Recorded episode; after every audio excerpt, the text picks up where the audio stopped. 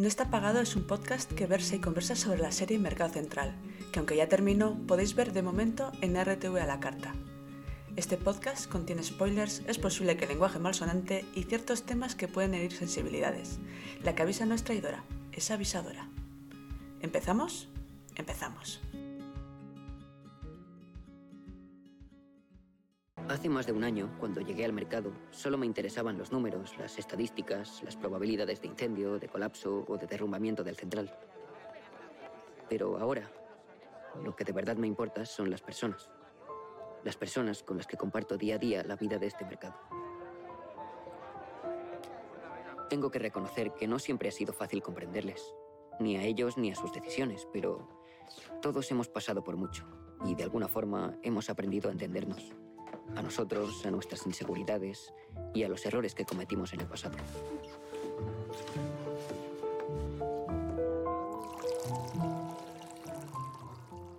Buenas, eh, bueno, empezamos a, enfilar el, final de temporada de, nuestro, de nuestro podcast y para ello vamos a hablar del final del capítulo final de la serie, el 310, que lo tenemos como más fresquito igual que los demás, no hemos tenido que hacer igual tanta labor de arqueología, pero bueno, había cosas que también teníamos que volver a ver y volver a revisar para, poder tratarse a este podcast, en el que tenemos a, Soraya. Buenas, Soraya. Hola. Y también tenemos a María. Hola, María. Hola. Bueno, hablamos, como siempre que hablamos de los capítulos, hablamos de, de la previa, ¿vale? Eh, una previa que vaya tomate tendríamos en esta previa, claro, o sea, vamos a hablar de previa, pero hay mucha previa.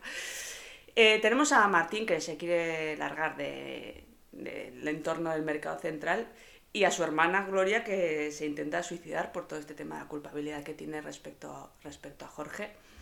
Tenemos a, a Carla que también se quiere largar eh, del mercado, o sea, aquí hay como una especie de estampida general. y luego al final acaban quedándose todos, pero bueno.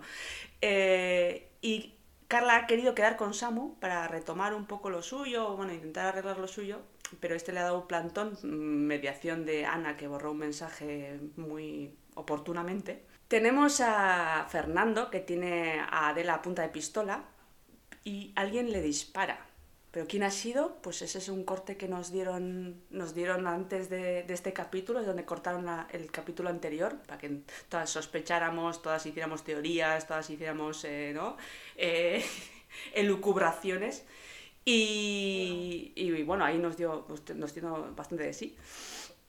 Esa, ese, ese, día, ¿no? Esa noche de, de, de, una tarde a otra tarde nos, nos dio bastante para elucubrar. Y, y en, ese, en esa escena es muy interesante, bueno, cómo, cómo culpa, como alguien como Fernando, ¿no? Con, cómo, culpa a, las mujeres de todos, de todos sus males, ¿no?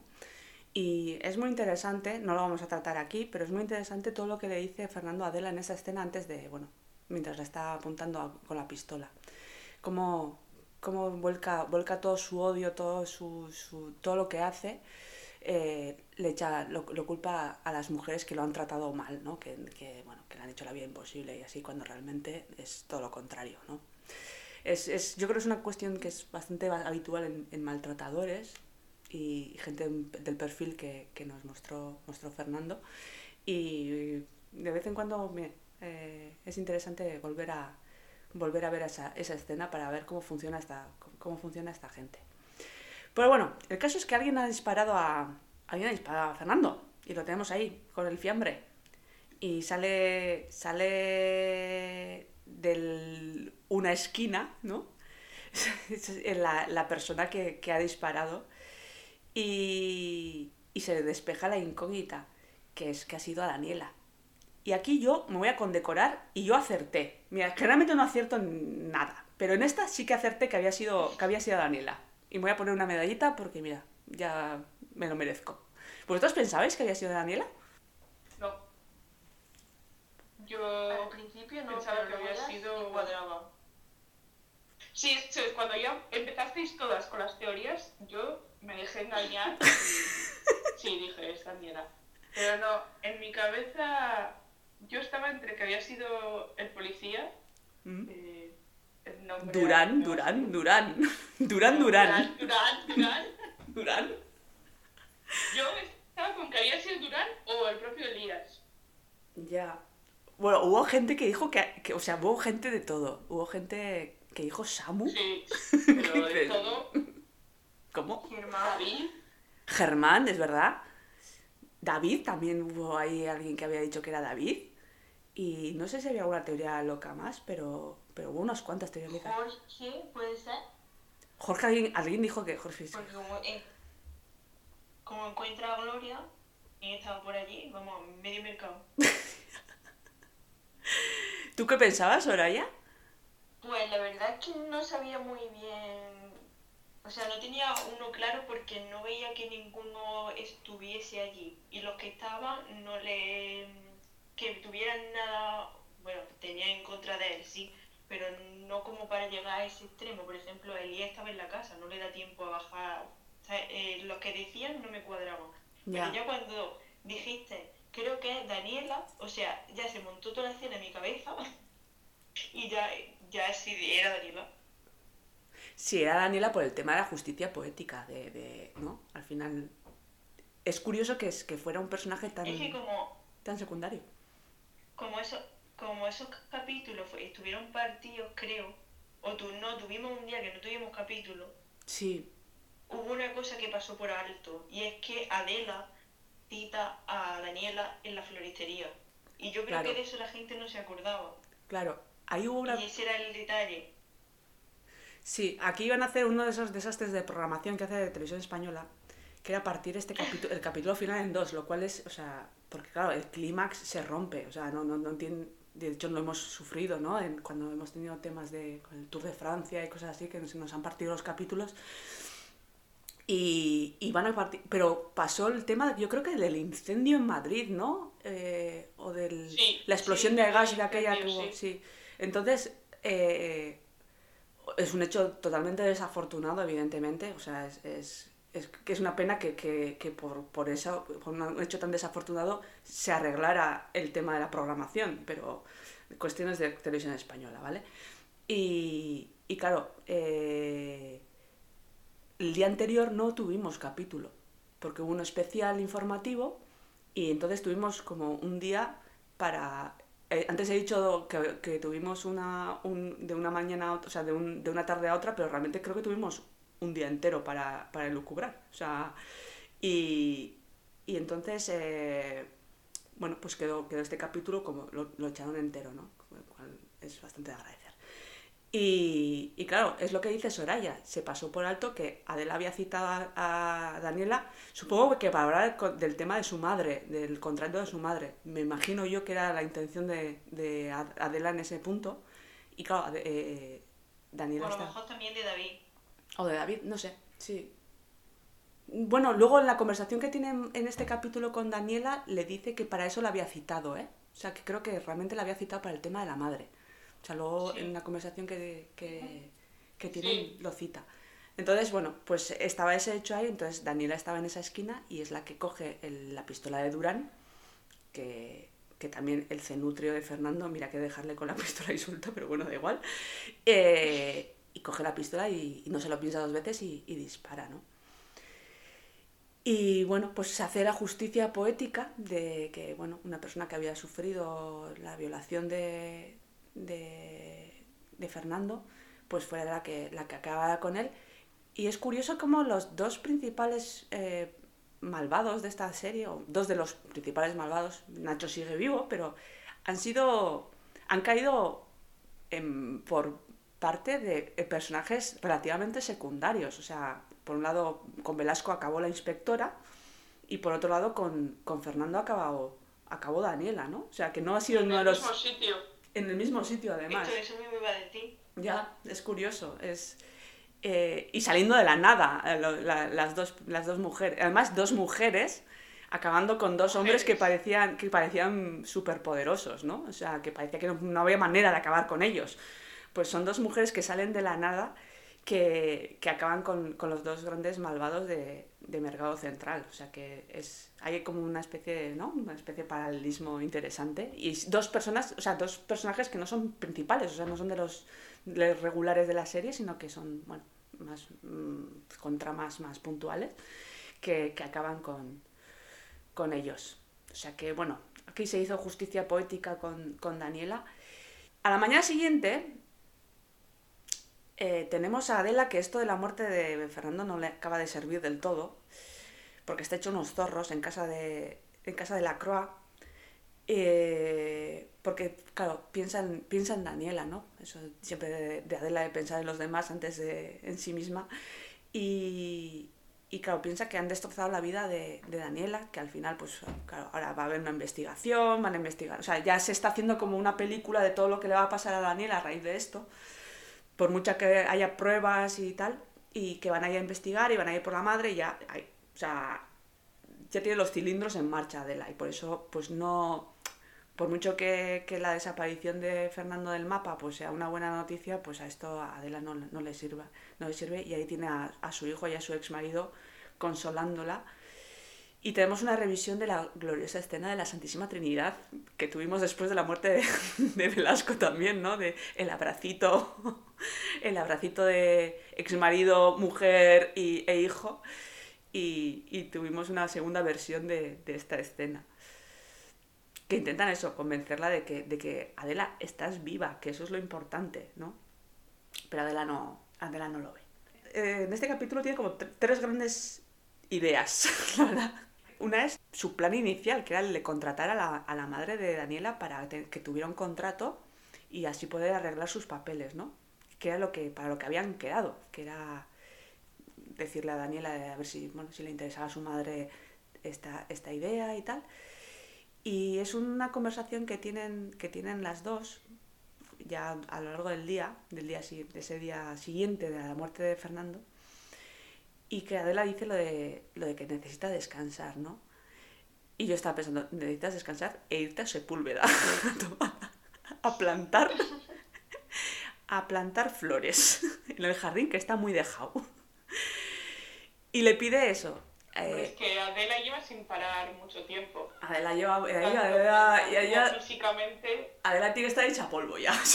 Adela, o tienes que descansar tú y nosotros contigo. O sea, eh, necesita descansar. Sí, porque Adela es una persona que se ha volcado muchísimo en el trabajo, por un lado, ¿vale? Desde, que la, desde la separación de Elías y, y todo lo que le ha pasado. Y se ha volcado mucho trabajo, no ha parado, siempre con pedidos. Luego le pasa lo de Fernando. O sea, Adela tiene mucho de lo que descansar, respirar hondo y, y bueno. Y para ello, pues cuenta con bueno, poder tener una persona en el puesto que no fuera Miki, evidentemente. Ni Julián. Ni Julián, que bueno, claro, es que vaya, vaya antes, madre de Dios. Espero, espero, que la madre Daniela le rinda mejor, yo estoy segura de que sí, y, y, y descansar. Y esta conversación en la que, bueno, eh, Adela le, le, informa de sus, bueno, le, hace la oferta, le oferta a Daniela, que por supuesto la acoge con, con un gran abrazo y, muy, muy agradecida le dice que, le dé una oportunidad a, David, ¿no? Y que no deje que, Fernando le, le, separe de él, incluso estando muerto, porque hay gente que incluso estando muerta, ¿no? Te sigue fastidiando, te sigue fastidiando la vida. Y, es un poco... Y yo no, no sé hasta, aquí, hasta qué punto también le está, se lo está diciendo a sí misma, ¿no? De, hay que recordar que, bueno, y lo veremos más adelante, en otra escena, pero que le dijo a Elías que mientras estuviera Fernando por ahí no iba a tomar, no voy a poder tomar una decisión a lo largo de, o sea, sobre su vida, ¿no? sobre qué hacer con su vida. Y, y bueno, eh, aquí también se lo está diciendo a Daniela, pero yo creo que también se lo está diciendo a ella, ¿no? De, no dejes que, que de Fernando sigue, siga dictando lo que tiene que ser tu vida, ¿no? ¿No lo veis un poquito, un poquito por ese lado también, ¿no? Sí, y a Adela al final, yo creo que se lo dicen más a ella misma que a Daniela, de hecho, porque de, conoce a David y entonces con Daniela sabe que ahí hmm. va a tener ese apoyo, porque David para eso es un bonachón y, encima sabe todo lo que ha pasado, o sea, no puede dejarla de lado. y Adela sabe que Elías también ahora está en ese punto de David, hmm. que no la va a dejar de lado. Por lo tanto, sí. Que están al 100%. Y además, y además David se lo hace ver. Hmm. David cuando Adela le habla de ello, le hace referencia a Elías. Es verdad, en el... se ve con ella. En la escena del capítulo anterior. sutil, como siempre. Ah, eh, Es una escena del capítulo anterior que es muy buena. Creo que es el capítulo anterior o dos. cap- Yo creo que es el anterior. Que, eh, le, ¿cómo es? El, que le dice a Adela, vaya, veo que manejas el lenguaje corporal. Y dice, "Mm, sí, tengo un, tengo un manual o algo así. Y, dices- Sí. y la verdad es que, mira, el lenguaje corporal, eh, que en el caso de Adela y Elías es súper evidente, eh, una persona con Asperger muchas veces suelen tener, ¿no? Suelen decir que suelen tener problemas para, para leer ese lenguaje no, verbal. Pues el caso de David, mm, ese manual le está sirviendo bastante para, para leer.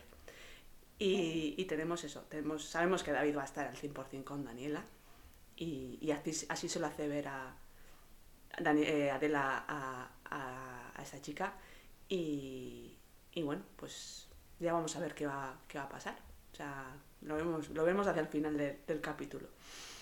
Daniela le dice eso, eh, que no se arrepiente de, haber matado a Fernando y que Adela tampoco debería arrepentirse. Y, y Adela le dice lo de, lo de que es de las mujeres más fuertes que conoce. Y yo digo, joder, pues mira quién habló, porque, porque Adela de Fortaleza sabe, sabe bastante, ¿no? Y, y es una escena muy, muy bonita entre, entre dos mujeres, ¿no? Que han pasado por mucho, por algo muy, muy duro, que no tendrían que haber, no deberían haber pasado y, y cae una conexión muy fuerte que se, es- se, crea, se ha creado yo creo que un vínculo entre Adela y Daniela muy, muy grande y, y habría que ver, ¿no? Cómo, cómo evoluciona ya metiendo a la madre, a la madre de Daniela, que me encantaría haberla conocido, ¿no? Es otra de estas mujeres que nos gustaría haber visto. Sí, esa la tercera temporada, la veremos. La veremos la tercera temporada. Uno de los temas, así como yo creo que el, el tema de la primera temporada fue la, fue la ambición, ¿no? Y lo que te lleva, lo que te lleva a la ambición. Y en el caso un poco de Elías fue como muy, muy patente, ¿no? Al, al, al infierno que le llevó su propia ambición. Yo creo que el tema de la segunda, de la segunda temporada ha sido el, el tema del perdón, ¿no? Y esto en la trama de Jorge y Gloria es, es evidente, es donde más, donde más lo vemos. Y Jorge y Gloria necesitaban perdonarse el uno al otro, ¿no? O sea, yo creo que Jorge necesita el perdón de Gloria y Gloria necesita ahora mismo el perdón de, el perdón de Jorge. Y, y la escena que tienen en el Ainara es, es muy contenida, tampoco es una escena como muy, muy espectacular, o sea, de, ¿no? de, pero es, es una escena que es muy bonita. Y, y Gloria, bueno, pues acaba de, se acaba de, de recuperar del, del intento de suicidio del que, bueno, la rescató Jorge, ¿no? En el almacén. Y bueno, pues tenemos a Jorge pidiéndole perdón por no sé cuántas veces ya lleva en esta serie, que ha pedido perdón Jorge, porque Jorge es lo que hace todo, constantemente, es pedir perdón.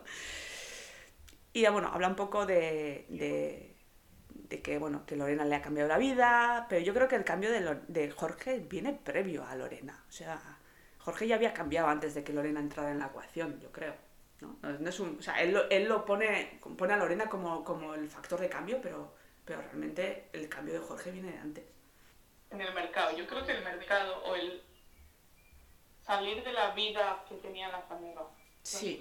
Sí, yo creo que es más, más eso, o sea, más, más el tema del haber roto con el tema de la fanega y con la alta cocina y con todas esas chorradas, yo creo que es lo que... Pero bueno, él pone a, a- a Lorena en- como en el centro de, la, de ese cambio y, y bueno, tenemos una cuestión de lo que en el segundo libro de Celia, o sea, en la segunda edición del libro de Celia, que le, le van, a, le van a incluir a, a, a Simón, ¿no? Una- va- van a citar a Simón, pero yo digo, "Ojo, es un premio de consolación un poco mierda, ¿no? O sea, que la segunda edición, o sea, que, que lo entiendo, es bien intencionado y así, ¿eh? Pero, pero o sea, como, como premio de consolación es un poco así. Pero bueno, la intención es lo que cuenta en este caso. Generalmente a mí el tema de las intenciones no me suelen contar mucho, pero aceptemos esta intención. Y Gloria también le pide perdón y Jorge le dice eso, que ya que él, él ya, ya la ha perdonado, ¿no? Aquí es un poco eso, un poco lo de que todo el mundo se merece una oportunidad y para eso, bueno, pues acaban dando la mano y quedan como en paz, ¿no? Se pueden ir eh, en paz. y en eso aparece Martín y tiene una recapitulación de, en, en Entre Hermanos de bueno, qué es lo que ha pasado. Le cuenta Gloria a Martín eh, la conversación que ha tenido con, con Jorge. Y por favor, el outfit butanero de Martín en esta escena vestido de naranja. ¿Qui- qui- ¿Quién, qui- quién es el responsable de ese outfit? O sea, por favor, ¿qui- qui- ¿a, qui- a quién le, que es el que llevaba el vestuario de Germán en la primera temporada. Son la misma persona. Por favor, o sea, que le corten la cabeza. Bueno, parezco la reina de corazones de Alicia, pero en el País de las Maravillas, pero que le corten la cabeza. ¿Qui- ¿Quién dijo? ¿A quién le pareció ese outfit de butanero una buena idea? No lo sé, en fin. Eh, y nos anticipan una cosa que vamos a ver más adelante, que fíjate, ahora viendo otra vez el capítulo entero, me parece un poquito error haber anticipado lo de que les iban a volver a vender la almendra del negocio, el puesto de la frutería los de la Croix otra vez. Hubiera sido mejor no saberlo, no saberlo en, ese momento. O sea, hubiera, haber dejado hasta la escena en la que Elías se lo cuenta a Jesús y no hubiera- habernos mantenido un poco a oscuras en ese tema. Pero bueno, el caso es que... Esto nos lo olíamos nosotros desde Sí, mucho antes. O sea, estaba claro que la frutería iba a acabar en manos de la fruta. sí, pero yo no lo hubiera citado tan pronto en el capítulo. O sea, lo hubiera Ya, dejado... sí. Lo hubiera dejado, lo hubiera dejado, mm, no se lo hubiera, no hubiera mostrado aquí en esta conversación entre Martín y Gloria, no lo hubiera, no lo hubiera, no hubiera sacado esa carta. Pero bueno, la sacan, van sacan también que Gloria va a retomar su terapia y que, amigas, la terapia es muy importante y hay que llevarla hasta el final. y con Gloria lo vemos muy claro. O sea, la, la salud mental es una cosa Ajá. que hay que cuidar casi tanto más que la salud física y, y Gloria, el personaje Gloria es un es un claro ejemplo de todo, de todo Una eso. prueba. Sí, sí, es una prueba clara.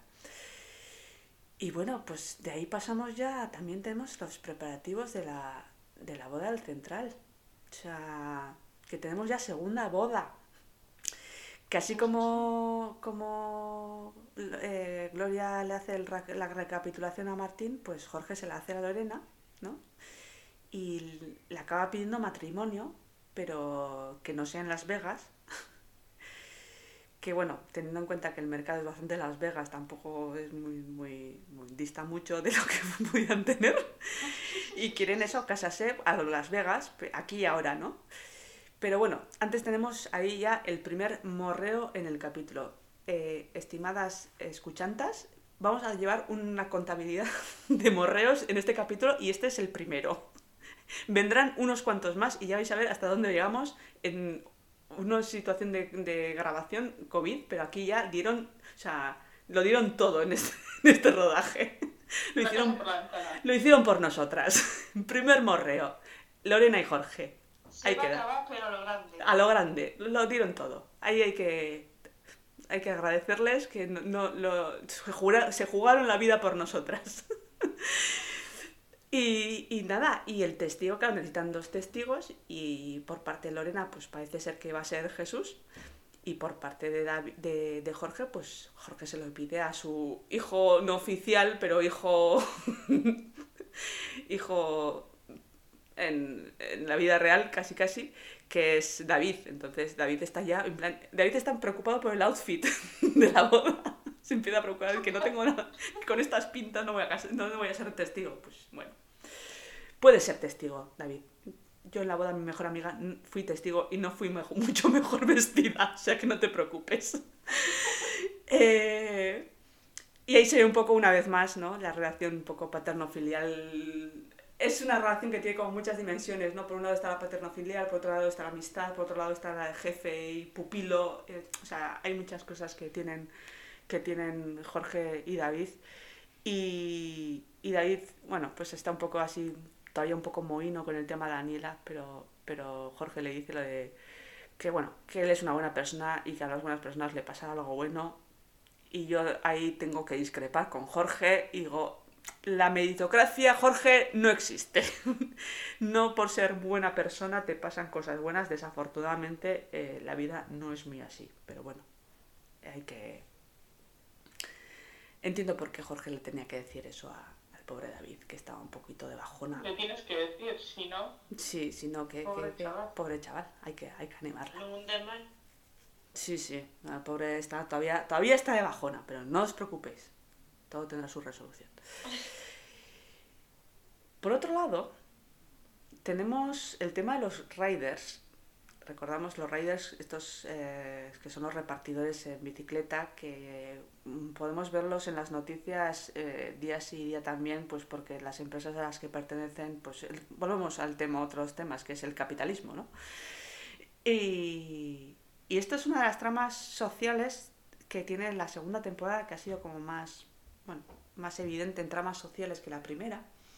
Y es un poco poner el foco en, en el tema de la precariedad de esta gente, ¿no? Y que muchas veces cuando pedimos comida a domicilio y tal, no, no, no nos damos cuenta de que hay una serie de realidades y que está bien que yo agradecí mucho que, que Mercado Central pusiera el foco pusiera el foco ahí que sepamos que estas cosas pasan pasan en las puertas de nuestras casas cuando nos traen comida y que, y que bueno, y que se tomaron su tiempo en hablar de ello en la trama de Nicolás como rider y luego ya, bueno, pues intentando que el contrato que tiene el mercado con, el- con los riders pues mejorara las condiciones de estos, de estos repartidores, ¿no? Y ya te digo, ¿eh? Yo agradecí mucho... curioso que en el noticiario podías escuchar la misma noticia el mismo día. Sí, o sea, es eso. iban casi paralelamente. Sí, es, es curioso eso. Sí, lo, lo hicieron muy bien. Eh, me pasó lo mismo con la trama de María y las, y las personas trans, que es un tema que, bueno, justo además esta semana, ¿no? Que, que se ha paralizado la, la ley trans. Eh, yo agradezco mucho que, que Mercado Central eh, hiciera este esfuerzo, bueno, esfuerzo, no es un esfuerzo, es, es algo que, que al final cuando escribes, pues tienes, puedes hacer, vamos, que es eh, poner el foco en, en problemas sociales reales, en- además en temas que están como muy de actualidad. Y, y la trama María y las personas trans y la trama de Nicolás con, con los riders fueron dos tramas que yo, que yo valoré mucho, ¿no? Personalmente. Y creo que mucha gente también, porque, bueno, al final, sobre todo la de María tuvo una, una cuestión pedagógica que, que fue muy importante. Porque sobre todo ella, esa lo explicaba ella porque lo había vivido ella en sus propias carnes. Porque Sí. muchas veces esto se habla en terceras personas o se emplea a gente que no lo ha vivido. Pues que en este caso María, ella misma en su vida real, no Sí. la María, no Sí. María. Penélope Guerrero, la actriz, además. Penélope, Penélope, eso es, Mm. ella lo ha vivido. Entonces, ¿quién mejor que una persona que sufre mm, que lo cuente? Sí, además eso, además, eh, según tenemos entendido, participó en el guion de esa, de esa, de esa trama. O sea, que está, que está muy bien. La verdad es que ahí un aplauso, o sea, por dejar, por dar voz, por dejar que, que escriban sus propias narrativas y que, y que eso, que, que podamos el resto aprender de, de todas estas de, esta- de todas estas cuestiones a través de la ficción, pero que es una manera muy muy válida de aprender de realidades que pasan en la vida real, que no es ficción, ¿no? Bueno, el caso es que Nicolás tenemos, lo tenemos recogiendo firmas, ¿no? Para, para deshacerse de la empresa de Raiders, que es una explotadora. Pero su recogida de firmas pues va de cráneo y, y Nicolás pues tiene autoestima y el ánimo por los suelos, que generalmente tampoco suele estar muy sobrado, hay que decirlo.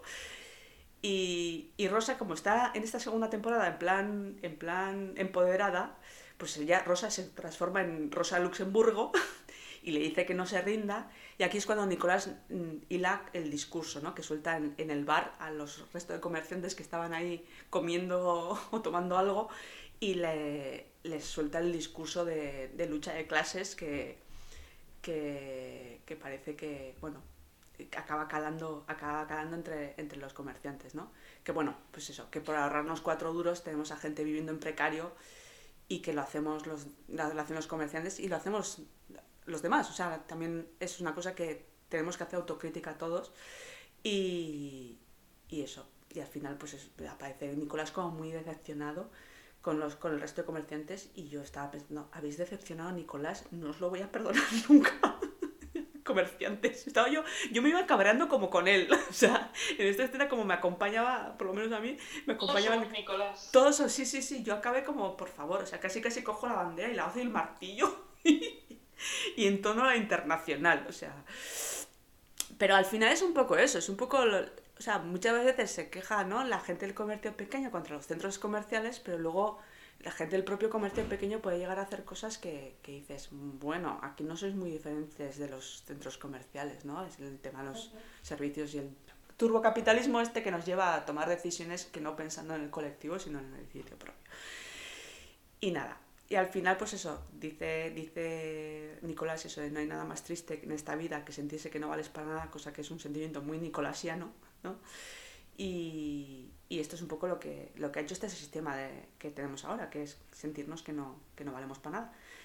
Y, y en, esta, en esta escena está guay el, el ceño fruncido de Rosa Luxemburgo, que, que, les va mirando, les hace como unas miradas láser al resto de comerciantes que me representa. O sea, estaba está callada, está, está al lado de Nicolás y les está mirando, o sea, está como frunciendo el ceño. Habéis decepcionado a Nicolás a Rosa, Rosa tampoco os lo va a perdonar. O sea. Y bueno, pues eso, les dice eso de que nunca, espera que nunca os veáis en esta situación y tal. Y la que está en un segundo plano viendo, viendo toda esta, esta arenga es Carmen, que hasta ahora trataba a Nicolás como si fuera el memo del pueblo y se da cuenta que tiene a Julio Anguita en casa. O sea, que, de memo tiene poco y tiene bastante más discurso del que, y crédito del que ella le ha dado, ¿no? Y bueno, pues una vez eh, termina el discurso le empiezan a llover firmas a, a, a Nicolás. Incluso firma la chica de los poques, que al final yo estaba pensando, bueno, esta firma, pero el negocio, el negocio es, es de Gloria, ¿no? O sea, el negocio de los poques era de Gloria. Entonces estaba pensando, jo, esta se está rebelando contra su propia jefa, o sea, esa, esa valiente. Por cierto, está bastante, está bastante bien la conversación previa que tienen Rosa y Nicolás sobre los vecinos asesinos y sobre la conversación que sobre Fernando, lo de eso de que era majo y saludaba siempre, ¿no? Que suele aparecer siempre que aparece algún asesinato así, ¿no? Cuando eh, entrevistan los telediarios a los vecinos. Y Rosa hace referencia a un hombre que también era majo y caía bien a todo el mundo y, y era Ignacio, ¿no? Está hablando de Ignacio y bueno, pues eso. Si, fíjate tú de los majos y que saludan siempre. O sea, no. No se puede una fiar de nadie. Yo creo que.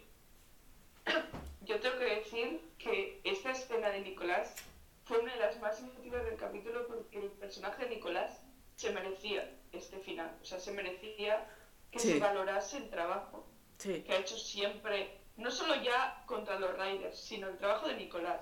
Cuando trabajaba en el en el mercado, cuando al final ha sido un hombre que siempre ha estado para todo mm. y el pobre nunca se ha llevado ningún mérito. De nada. Y para mí que en el último capítulo le diesen esta importancia me pareció muy necesario. Sí.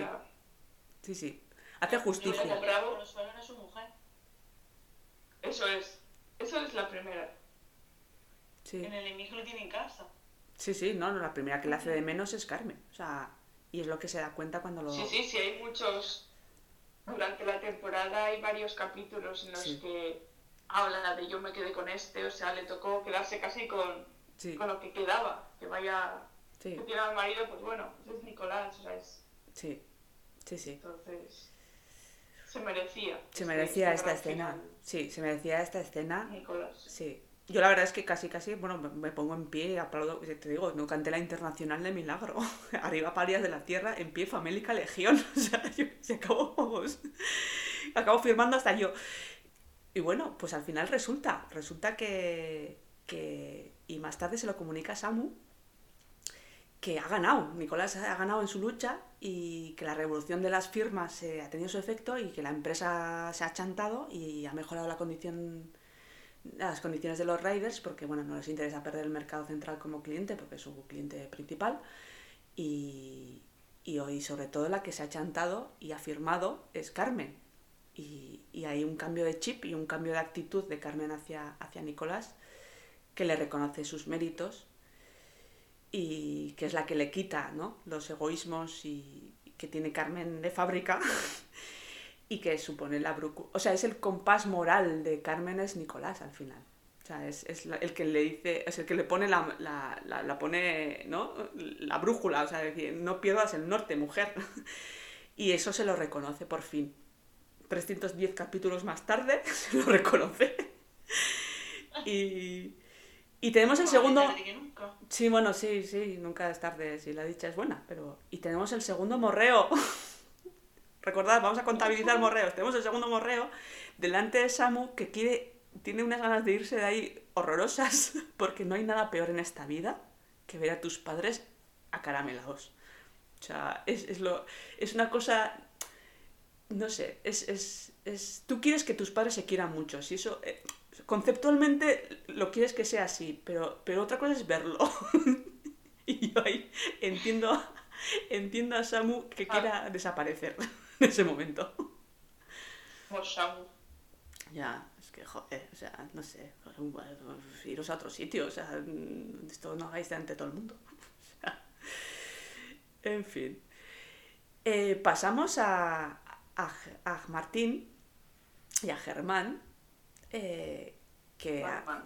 A, a, Marman, Marman, nuestro shipeo Marman, que bueno, eh, Germán, ha, o sea, Martín ha, ha, citado a Germán en el, en el Ainara y tienen como un primer esto de ¿no? primer eh, salud, saludos formales hacen como un saludo formal cordial no porque ya sabemos que en este punto pues no está la cosa así muy así entre ellos dos y hablan no un poco eh, bueno pues le pregunta por su hermana y que la ambulancia se llevó claro cita que la ambulancia se llevó a Gloria a Daniela y a Adela y yo pensando, eso no es una ambulancia, eso es un autobús, o sea... No sé, a mí ahí me llama, un poco la atención, pero bueno. Eh, y Martín al final le comunica que, es, que, no, se van, no se van a ir del mercado y que se, y que se quedan y que él quiere estar donde, donde Germán esté. Y que le resulta un poco injusto que Germán se, o sea, que él sepa los trapos sucios de Germán, del pasado de Germán, y que Germán no sepa los trapos sucios de Martín. Y a mí me encanta cuando, cuando, bueno, Germán empieza a intentar adivinar cuáles son los trapos sucios de Martín y le dice lo de, eras tú, ¿no? y el otro dice, no, peor. Y yo, Martín, yo estaba pensando, Martín, no hay nada en este mundo peor que ser tú, ¿no? que lo dice una canción de Death con dos, tú no bueno, tú no muerto. O sea, que hay una canción que lo dice. Es que los tunos... Ay, los tunos. ¿Quién inventó el tema de los tunos y por qué no desaparecieron? O sea, no sé, no entiendo. Bueno, el caso es que no es tuno, afortunadamente, aunque bastante tenemos con que vaya vestido de bombona de butano. ya tenemos suficiente. Y lo que le enseña es eh, el cortometraje que ya había sido citado en algún capítulo anterior, en el que uno de los personajes era Dios. Y, y estaba pensando, ojo, que, que, eso es típico de adolescencia, ¿no? De cuando te escribes una historia siendo, bueno, adolescencia o, pues, o, postadolescencia, ¿no? Que eres rimbombante, grandilocuente, megalómano, lo que fuera, ¿no? Y yo es que hice una vez en un cortometraje también, era, era, o sea, mejor no hablo de ello.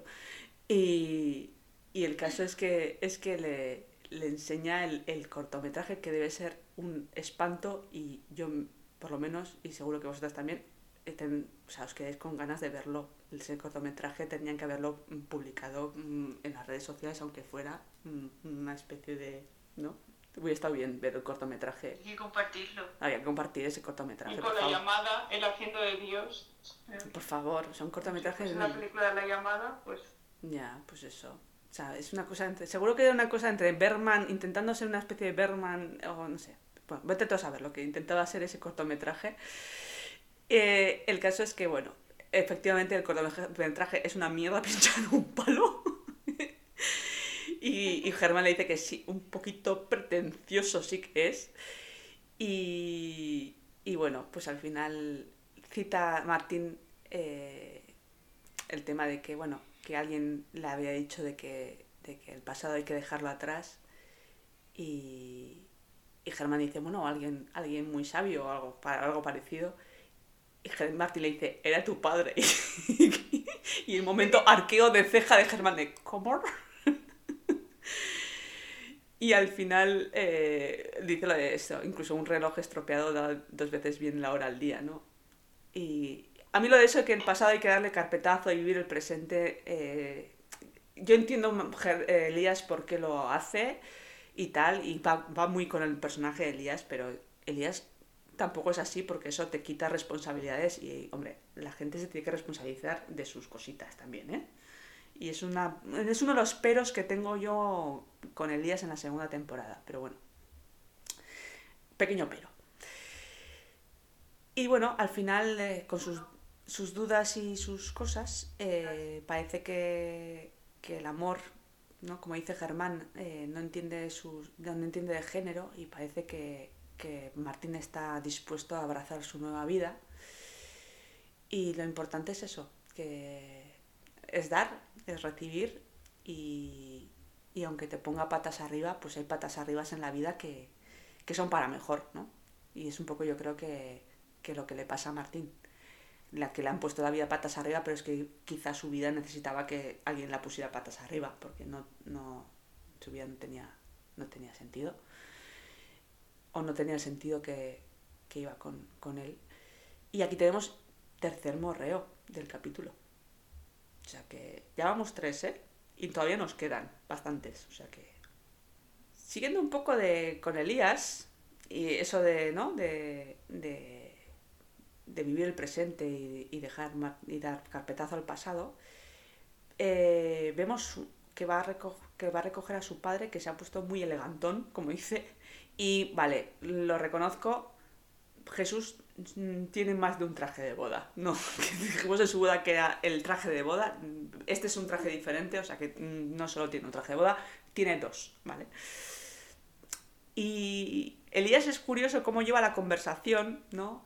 Hay cómo te fastidió perder la, la, frutería y tal, para luego ya vamos a ver cómo le da la vuelta al, al, tema, ¿no? Y Jesús le pide, le pide perdón porque dice que lo, lo, normal es ayudar a los hijos y que él no se perdona haber dudado de él cuando más lo necesitaba y, y estaba pensando, mmm, bueno, como si fuera la única vez que has, mmm, si has dudado de él, si nunca has confiado en él, pero bueno, déjalo. O sea, Jesús habla Nosotros como... tampoco le perdonamos que dudase de él. No, yo todavía no, a mí todavía no se me ha pasado. Y habla como si fuera la única vez que, no, que, que ha dudado él y dices, pero si has dudado de toda tu vida. O sea, si habéis construido la relación en base a no confiar en él, pero bueno. Pero bueno, parece que Jesús ha tenido esas epifanías que se tiene cuando se tiene la muerte cerca, que dices a buenas horas. Eh, y por una vez, el relato que hace, estoy de acuerdo con Jesús, sin que sirva de precedente, porque ya sabéis que es el personaje que más detesto de toda la serie, eh, por múltiples razones. Y dice que, claro, al final, pues presionó tanto a, Jesús, a, a Elías que, que, se rompió. Que tanta presión pues no se puede aguantar. Que cada vez que, que pasaba un listón le ponía otro más alto, más alto, más alto y al final pues eso, pues se rompe. Y que primero le dice Elías a Jesús eh, que eso, que él siente no haber sido el hijo que, Jesús quería. Y es que Elías, amigo mío, ese hijo no existe sea, na nadie hubiera podido responder a las expectativas que tenía Jesús. O sea, nadie. No, no, las expectativas que había genera que, que tenía el Jesús no, no son insalvables. Entonces, bueno. Pero bueno, ahora viene con que está muy orgulloso de, con, muy orgulloso de él y eh, es el momento en el que Elías, pues, ya que lleva una bolsa de papel que no sabíamos que llevaba ahí, se saca la foto familiar de la chistera para volverla a colocar en el puesto que vuelve a ser suyo. Que se la compraba de vuelta a Gloria por el mismo precio.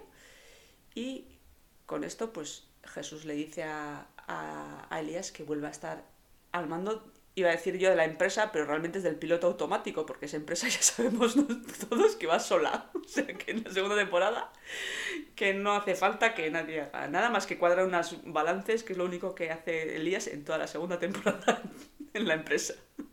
buscar quién se encarga de la frutería, que ahora mismo no hay sí.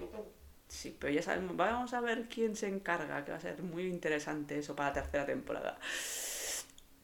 El caso es que, bueno, tenemos abracitos, tenemos mmm, ojos llorosos y le pide Jesús a, a Elías que, que, luche, que luche por Adela, cosa que no hacía falta pedir porque, porque Elías está, está, vamos, volcado en la... En la... Está tiempo intentando hacerlo.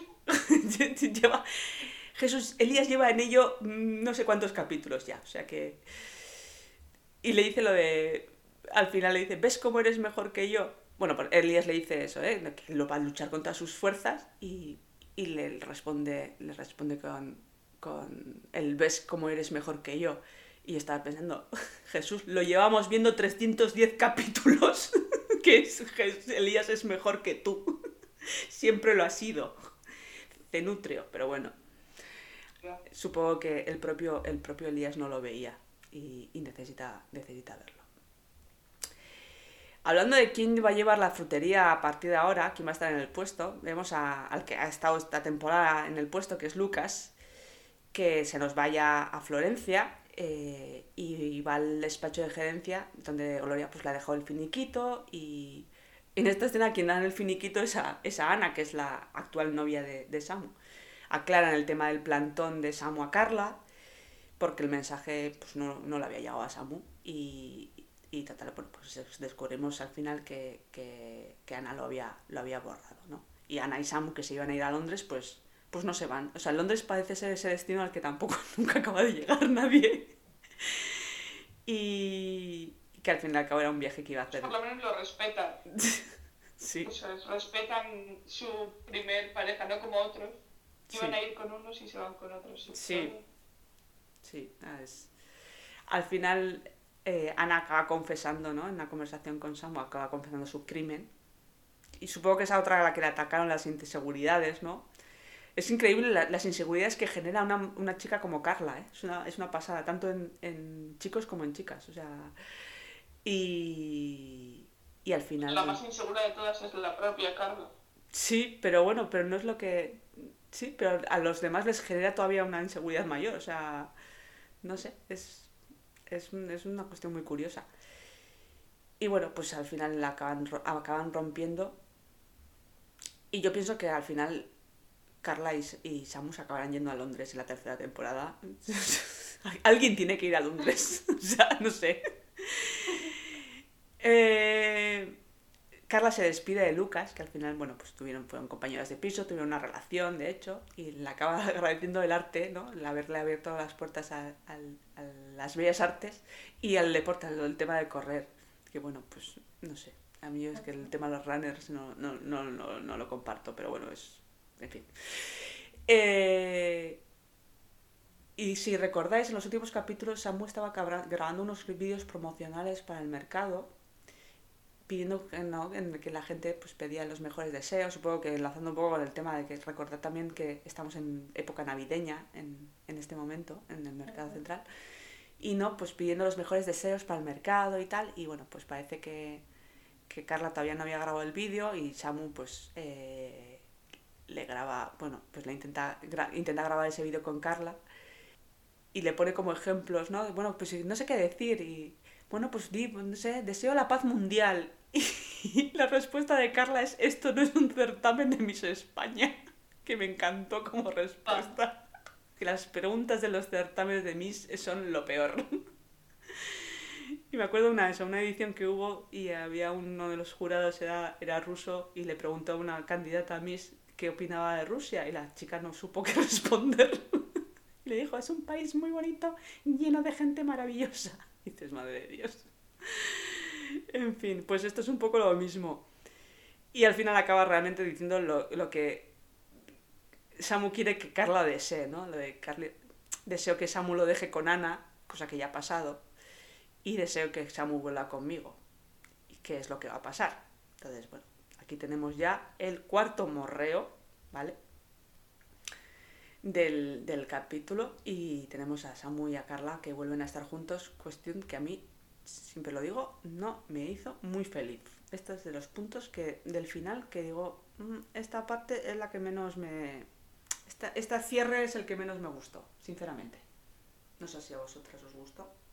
Yo, yo, a mí, a ver, a mí al final sí, también creo que Carla necesitaba un momento de estar sola y de darse importancia a sí misma, pero esta es de estas parejas que tarde o temprano iban a terminar volviendo juntos. Entonces. Ya. Como a había tiempo para mostrar lo otro. Pues bueno, Ya. estuvo bien. Si hubiese una temporada más, más, digamos, no los hubiese vuelto tan rápido. No los Ya. hubiese juntado tan rápido. Ya. El caso es que, bueno, pues los tenemos ahí reconciliados y, y otros que se van a reconciliar en la siguiente escena son Adela y Elías, que, que abren, el, suena el timbre en casa de la Croix y abre Elías y están los dos guapísimos y lo saben y se lo, se lo dicen el uno al otro de qué guapos estamos.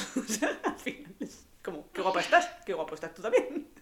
Cada vez que sois guapos, es lo que tenéis. Sois guapos, pues hay que decirlo. Eh, Elías tiene dos noticias para Adela. Eh, por un lado, que han recuperado la pasta, porque recordemos que Fernando se había, vaciado la caja de- del mercado y el mercado estaba actualmente en bancarrota. Bueno, pues la inspectora Millán, eficiente ella, eh, recuperó la pasta. Y por otro lado, que Elías mm, vuelve a ser propietario. O sea, le dice lo de, lo de que, bueno, que la almendra del negocio, que es la, la frase que utiliza Jesús para, para denominar el puesto del mercado, vuelve a ser de la, de la familia de la Croix. Cuestión que, que la, que la Adela pues le hace, le hace mucha ilusión y se alegra mucho por, por Elías. Y Elías dice que, bueno, que va a luchar mucho por la empresa y que una de las primeras decisiones que va a tomar, ahora que está al, al frente del piloto automático, es eh, contratar a Nicolás, que junto con la contratación de la madre de Daniela me parece otra ideaca. y me hubiera encantado ver en la tercera temporada la relación eh, jefe-empleado Elías y Nicolás, porque Nicolás yo creo que es del tipo de persona que a Elías le pondrá del hígado. O sea, ahí van a saltar chispas. Y ve a- Nicolás en la frutería, Sí, también hubiese sido un puntazo. sí, hubiera sido muy mí me encantaría ver las caras de Carmen, Ya, viendo a Nicolás trabajando para los de la Croix. ya. O sea, Es que, es que la verdad, cuando hicieron, mira, yo cuando vi este giro dije, os que no me lo esperaba para nada, dije, joder, qué grande, o sea, qué bu- la- se me abrieron las puertas, dije, a la imaginación, Buah, es que esto abre, abre muchísimas tramas posibles, o sea, es una idea. El caso es que tenemos, aparte de estar muy guapos los dos, este, los tenemos llenos de grandes ideas empresariales. Y, y Adela pues dice que, que eso, que le gusta, le gusta este, este Elías en el que se ha convertido. Y yo digo, ¿a quién no?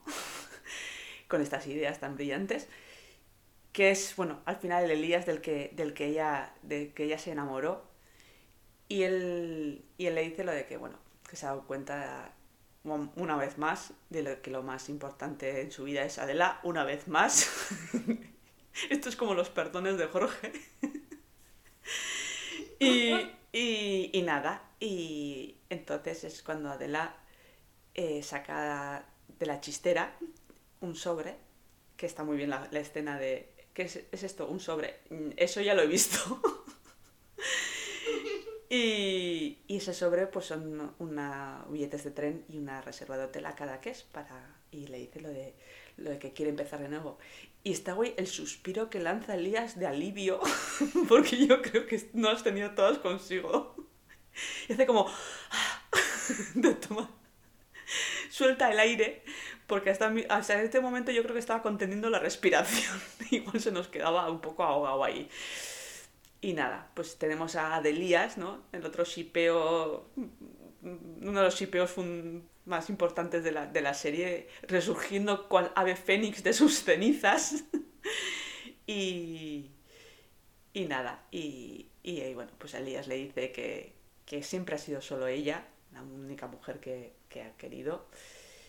Y, y- está como plan, que ya, que ya, que ya se lo has dicho, que ya se lo has dicho 800 veces. Y tenemos el quinto morreo del capítulo y es en, en este momento en el que yo ya pensé, estos no van a llegar a la boda de Jorge y Lorena.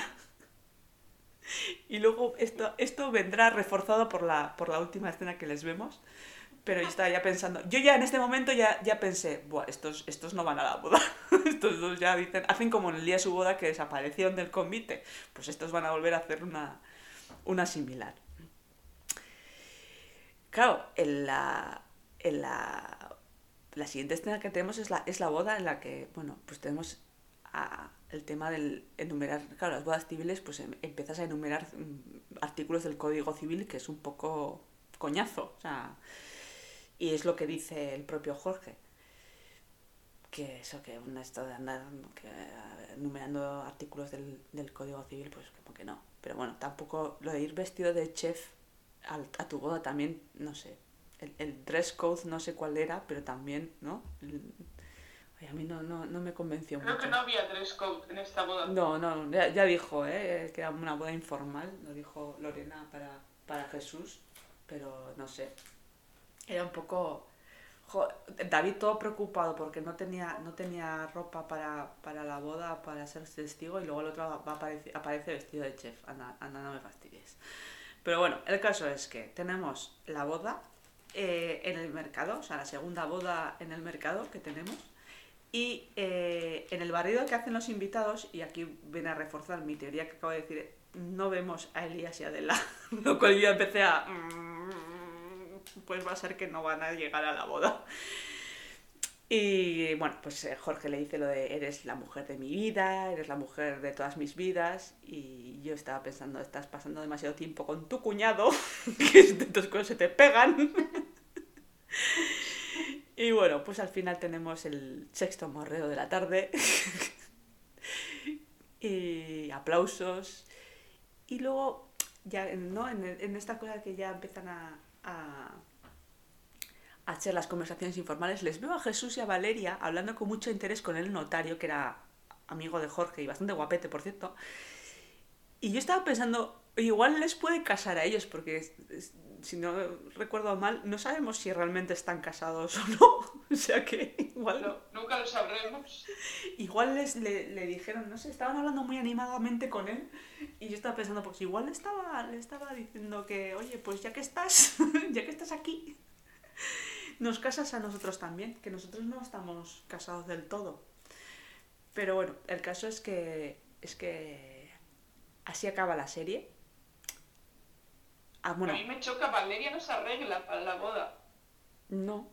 No, no, Valeria bastante. Porque bastante. Jesús va arregladísimo y Valeria, con lo que sé yo, Ya. Ah, le, le pilló, le pilló un poco de. a la carnicería. Le pilló un poco de sopetón. O sea, Y con esta escena empiezan a entrar los créditos finales. Que es el momento lagrimilla. La lagrimilla de coges los pines. Lagrimón. Lagrimón. Lag- Lagrimilla, dice. Lagrimazo. Lagrimazo. Y, empezamos a ver. eh, empiezan a pasar los créditos finales de, de toda la gente que ha hecho posible esta serie. Y escuchamos. Una cosa es que escuchamos al principio de la serie, que fue una voz de off de, de David, mientras en este caso sirve, sirve los canapés. Y es una, un poco una respuesta a esa, primer, a esa primera voz en off, ¿no? Que hablaba de números, hablaba de estadísticas. Y que, bueno, después de 310 capítulos, eh, David se da cuenta que realmente lo que importa no son los números, sino las personas. Que querer, quererse es aceptar fallos y, y rarezas. A veces es no entender lo que les pasa a las personas, a veces es no estar de acuerdo, pero bueno, al final es aceptar un poco a los demás, ¿no? Eh, y, y así, así como vamos viendo, mientras van pasando los créditos y vemos la gente que, ¿no? toda esa gente que ha hecho posible esta historia, vamos viendo cómo va acabando cada uno, ¿no? Vemos a Gloria en un segundo plano, como, ¿no? Se queda como al final, al fondo de la, al fondo de la escena, pero bueno, en paz, de algún modo. Eh, vemos que efectivamente Adela y Elías han decidido que a tomar por saco la boda, que, que se la acaban montando en el pasillo de su, de su de la casa de la Croa. Y yo estaba pensando, eh, ¿nadie los echa de menos? O sea, nadie... No sé, nadie, nadie dijo, ¿dónde, nadie- de- ¿dónde están Adela y Elías? O sea, el hermano de la novia. Y si lo, y si lo echan de menos, como faltan los dos, pues ya dice, bueno, pues estarán en lo suyo. Claro, y aquí hicieron como, el- ¿no? Harían como el resto de nosotras, en plan, eh, apuestas, elucubraciones, teorías locas. No, sa- no sabemos. Carmen sí. Carmen ya los ha juntado. Carmen dice, ya están estos dos. Bueno, Carmen en una escena eh, con que lo dijo Samu a Fernando, Carmen, aunque no lo supiera, ya se olía que, que se habían liado eh, después de estar separados. O sea que Carmen, Carmen ya estaba con el run run. O sea, para Carmen no, esto no son noticias frescas. Eh, efectivamente, pues ya vamos siete morreos. Eh, Lorena le da el ramo de novia a Germán para el gozo y delirio de Marman.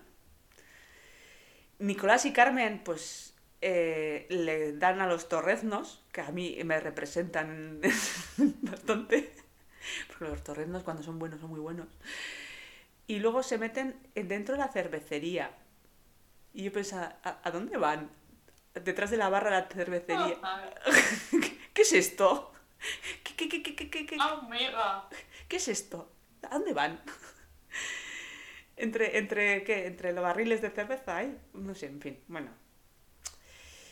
Luego tenemos a... Carmen practica contorsionismo después de lo de... Claro, es verdad. Sí, Carmen no sé si, si, ya se ha puesto a hacer pilates y ya puede hacer contorsionismo o no. Claro.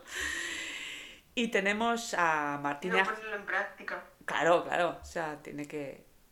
Sí, porque, bueno, tampoco hay mucho sitio ahí, pero, en fin, a ver, a ver qué pasaría ahí. Eh, tenemos a Martín y Germán en el despacho de gerencia, donde se conocieron y donde estuvo Javier también, que es un cierre un poco, ¿no? Bastante significativo de su, de su trama. Tenemos el octavo morreo, por cierto, con la puerta abierta, que cierra a Rosa, que lleva dos copas de champán para llevárselas a, a Martín y a Germán, y se las acaba trincando ella, que también me representa bastante, por cierto. Y me encanta la idea esta de Rosa que acabe bebiéndose las dos copas mientras eh, el speech de David, que también hace un poco bailando, ¿no? El speech de David también va haciendo referencia a lo que estamos viendo en pantalla, ¿vale? Y, y el speech de David habla del amor que, más importante que es el que debemos sentir por nosotras mismas, ¿no? Y un poco el ver a, a, Rosa brindando con casi casi consigo misma, ¿no? De, después de todo lo que ha pasado, me pareció...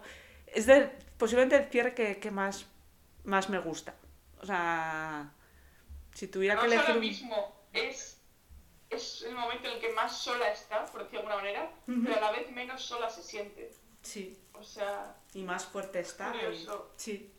A mí, ya te digo, el cierre, de, el cierre de Rosa fue posiblemente el que más, el que más me gustó. Y terminamos con, David y Daniela, que aparecen en el mercado cuando ya todo el mundo se ha, ido. Y, y, acaban saliendo los dos eh, agarrados de la mano. Y aquí no hay morreo. Nos quedamos en ocho morreos.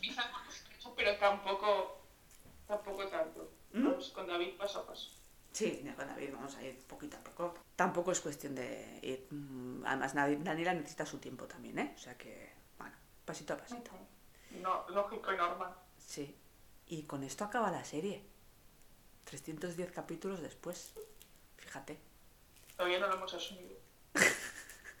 Nos cuesta bastante asumirlo. Yo todavía todavía me, me, me, llegó, se me pone un nubarrón encima de la cabeza a las cuatro y media de la tarde. Y me acuerdo de que, de que hace un año veíamos, veíamos una serie que nos tenía con el alma en vilo, con, con riendo a carcajadas y, y, haciéndonos pasar un buen rato como nos lo hacía pasar Mercado Central. Y, y es, que es tan raro tener ese, ese rato ahí perdido que no sabe... No sé, muy raro. Sí, es un, es un vacío. ¿Todavía no hemos encontrado qué hacer? No, es un espacio que, que no hemos. Hacemos un podcast, fíjate. O sea. hemos encontrado qué hacer un podcast.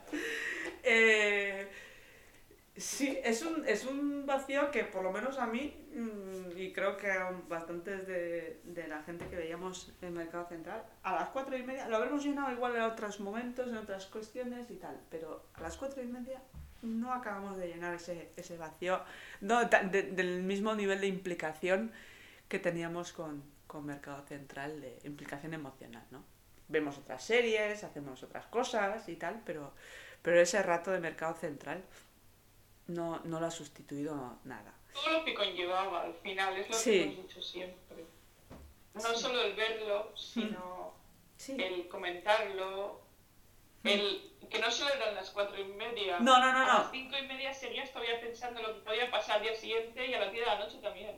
Todavía seguías con el capítulo. Sí, sí, sí. Bueno, sí, y, la- y las teorías locas que hicimos, que, que algún día... No, bueno, igual eso se quedan, se quedan, en, se quedan en el armario. Pero anda que no tuvimos ideas locas, ¿eh? Madre de Dios.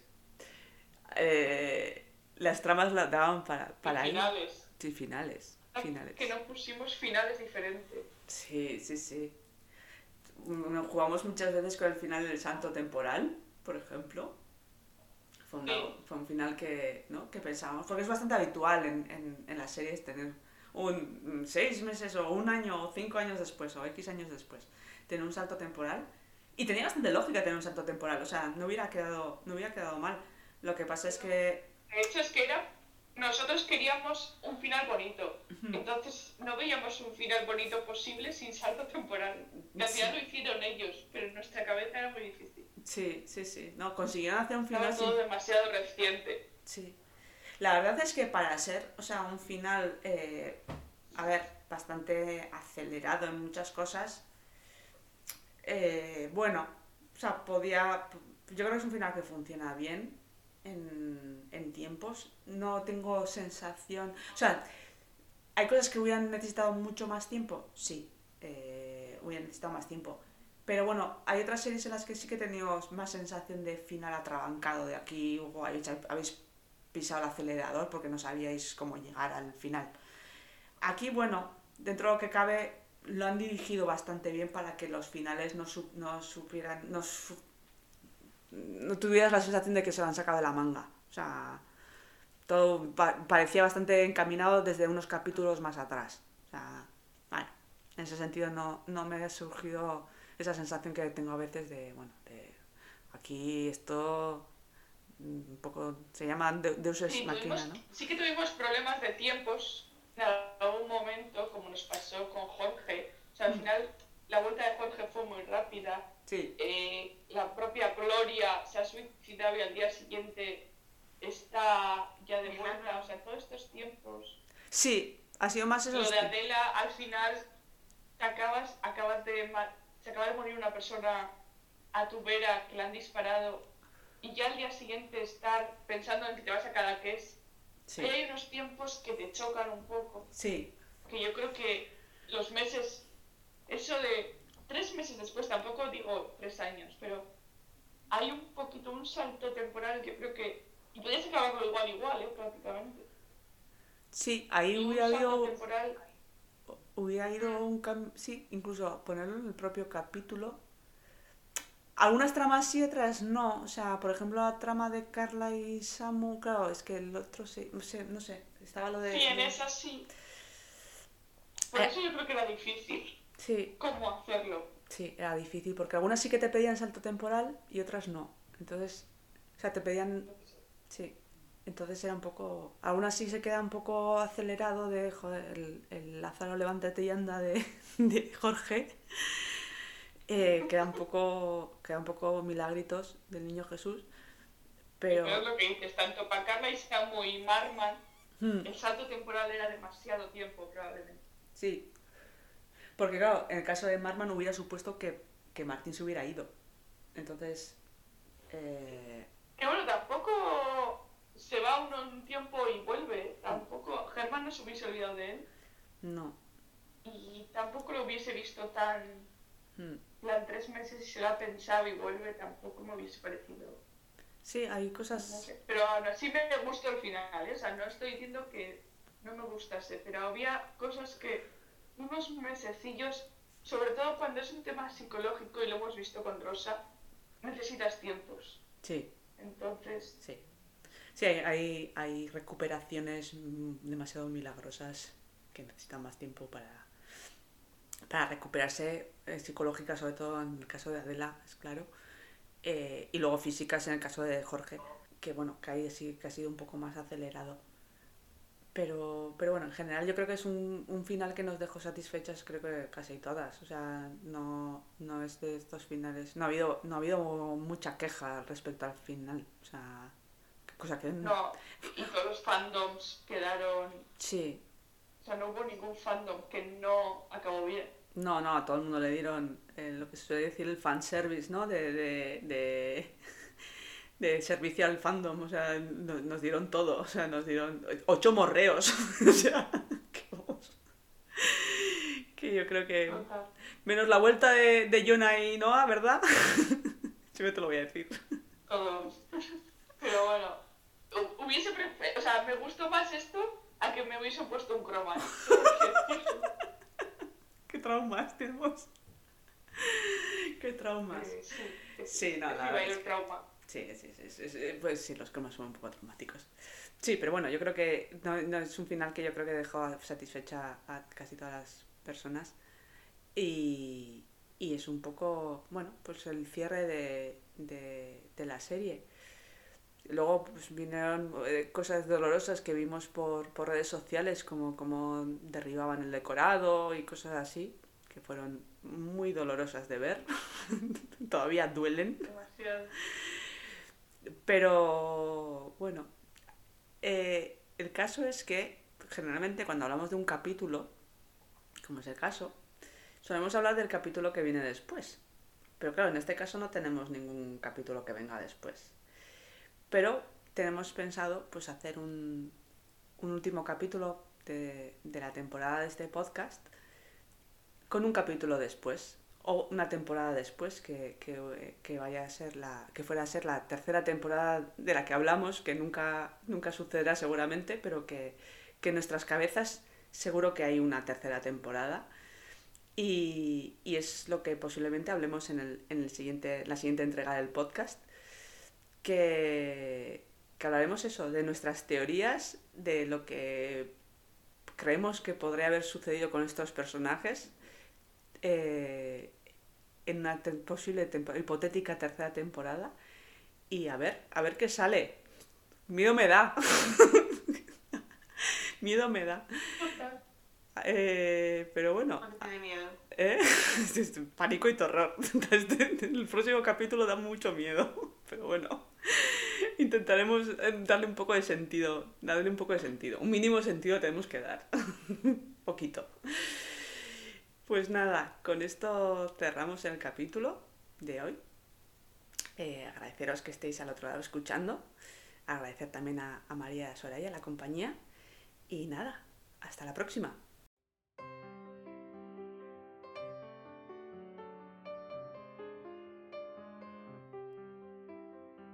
Podéis suscribiros a este podcast en plataformas como Spotify, iTunes o Pocket Casts.